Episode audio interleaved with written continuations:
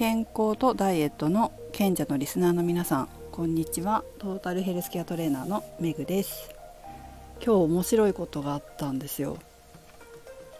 うちにもう何年だろう？7年ぐらいかな。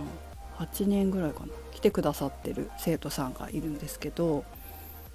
すごいね体のちょっと癖があってそのどういう癖かというと無意識に足の指が動くんですよ。例えばすごいわかるのがダンベルチェストプレスっていう仰向けに椅子の上に仰向けになってダンベルを上げるそして胸を使う、まあ、胸の筋肉を使うというかね、えー、そういうトレーニングがあるんですけどそれをやっているとなぜか足の指が動くんですよ。っていう癖があるんです。前から気になってたんですけど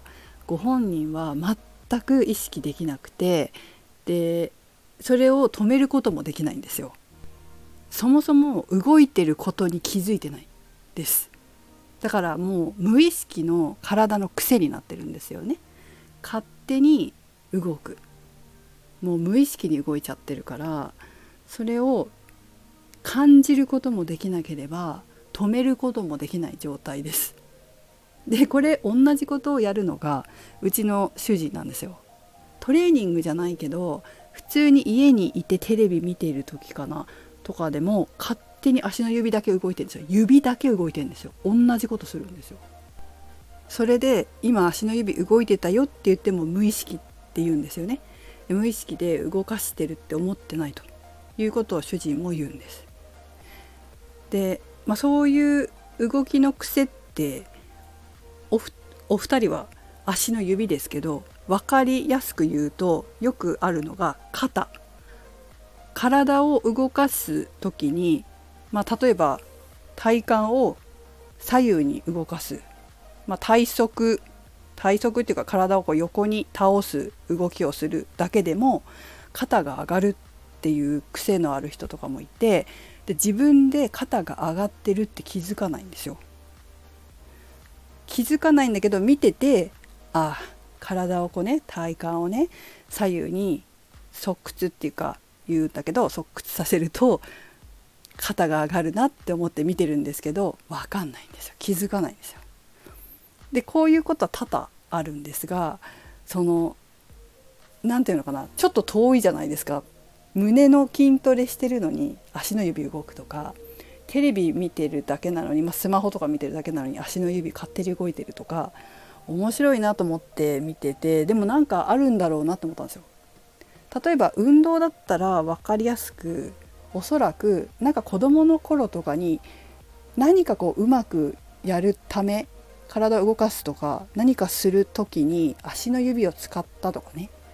うんと、緊張する時に足の指動かしたとかがあっておそらくそれが癖になってたりすると思うんですね。何か何かしら。でそれをこう同じ感覚の時に使っちゃうんだと思うんですよ。でも気づかないのはもう本当に無意識になってるから。でそういうこと結構あるんです。でところがですね今日なんとその生徒さんが足の指が動いてるっていうことにとうとう気づいたんですよ。足の指が動いてるって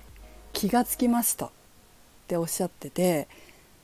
エクササイズっていうかトレーニングの中で動きを自主的に意識的に止めたんですよ。で止めれたんですね。ただしそっちに意識がいくからもちろん胸とかに意識はいかなくってこう散漫になっちゃうらしいんですけどまあでもこう意識を向けることができて無意識の動きを止められたって結構大きいと思うんですよね。ですごいこう感覚のいい生徒さんってあのもしかして足の指が動く動いてる間ってそっちにエネルギーいきますかってで集中できないですかねっておっしゃっててそれはあると思うんですよ。本人は気づいてないけど無意識にそっちにエネルギーが流れてるはずなので多少かもしれないけどでも無意識だから結構大きいかもしれないんですけどねもしかしたらこう胸とかに力を入れるそのエネルギーが足の方に分散されてってるっていう可能性は、まあ、ちょっと量とかはわからないけどあるんじゃないかなっていうふうに思います。すごい気づいたのすごいなって思ったんですよ。でもそしたらそのチェストプレスだけじゃなくてラットプルダウンってチューブでやるんですけどチューブのラット、うん、フロントプルダウンかなフロントプルダウンでも足使ってたってこと足じゃなくて足の指ですね。足の指を使ってたっていうことに気づかれたんですよ。そうそう。だから今日は自分の足の指が無意識に動いているということに気づきそしてそれを意識的に止めることができた。ですがさこの先続きがあってなんか思い出したかのようにこんなことおっしゃってたんですよ。会社で思考回路を変えたと。でなんでこの話になったかっていうとこの指の動き足の指の動きの話をした時にその運動神経回路の話をちょっとしたんですよ。でその脳から指令を出して体を動かす時と例えば熱い鍋を触った時とか熱い器を触った時にあちって言って手離したりすることあるじゃないですか。それって脊髄反射って言って脳まで行かないで体が動くっていうことがあるんですよ危険な時とかね。でこの2つがあるっていう話をしたらその脊髄反射っていう言葉にピンときてそういうことを会社でやったっていうんですよね。でその会社でやったっていうのは、えっと、その脊髄反射をやったわけじゃなくて会社で何かあった時に感情的になるっていうことをなんか良くないっていう風潮が今流行ってるとか言ってだから何かあって怒りを感じたらその場でバッて言うんじゃなくってまあその何ていうのその反射的に怒るんじゃなくて言わないっていう選択肢をするのが今会社でいいとされてるみたいなことを言ってたんですよ。でそれになんか似てるなって言ってたんですよね。反射的に起こるんじゃなくてその感情を動かすんじゃなくて理性の脳で判断して何、えー、て言うのかな人にものを言うっていうかそういうことに似てるっていうような、まあ、ちょっと違うんだけれどもなんかその何て言うのかな条件反射的なこう怒りじゃなくてもうちょっと理性の脳を働かせるっていうようなことをおっしゃってたんですよね。でこれもしかしてその回路を変えたからまあ要は感情回路なんですよ。えっと感情を使う回路をやめて理性の回路理性っていうのはその感情脳とは使うところが違うんですね脳の中でも。だからその回路感情脳をやめて理性の回路に変えたからその何て言うのかな形脳って形脳っていうのは潜在意識って形しか認識しないんですけど主語もなければ、えーと、目的語もないんです。で形しか潜在意識認識しないからそのパターン、うんと反射的な回路をやめて理性の回路を使うっていうこの形が体でもその使ったんじゃないかなってていうことなんです。っていうのもその形っていうのは同じ形があれば他のことにも人間って応用するんですよ。同じ形であれば現実的なことに対して。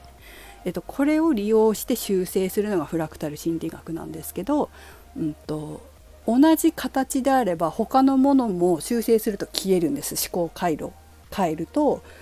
1個のことで例えば、うん、詳しく言うとそうだな邪魔されたっていう思考回路があったらその邪魔された場面って、まあ、例えば会社で先輩上司に仕事を邪魔されたっていう回路があるとしたらそれを変えると他の日常生活の中でも邪魔されたと感じることが減ってくんですよね、まあ、消えてくんですけどその現象がね、まあ、ちょっと詳しくはここでは長くなるので話さないんですけど、まあ、そのパターンは他のとこでも応用されていくんです。掃除系になってるものは応用されていくんですけど多分回路を変えたそのパターンが体に応用されたんじゃないかなっていう感じです。だから気づいたんだと思います。そうとしか思えないね。無意識変えたから体でもその無意識が変わって意識できるようになった。だって意識的に起こんなくなったわけでしょ。会社で。っていうことは同じように意識的になんか体も使えるようになったんじゃないかなっていうふうに掃除系だったんじゃないかなというふうに推測しています。面白いよね。面白い。だからね体にも出るんですよ思考って。で何か変えればやっぱり体も変わるんですよね。まあ逆もあって意識を変えるために体を先に変える。まあどっちも本当はやるといいんですけどそういうことって本当にあるんですよ。ということで今日は本当に面白かった。急に意識できるようだったんだもん。そして意識的に足の指を動かさないっていうことを初めてやったんですよ。7年8年ですよ。いて。なんかやっぱりこう本当に心と体の自我のつながりっていうのを見たなっていう感じですね。ということで皆様も自分の体の癖心の癖チェックしてみてください。メグでした。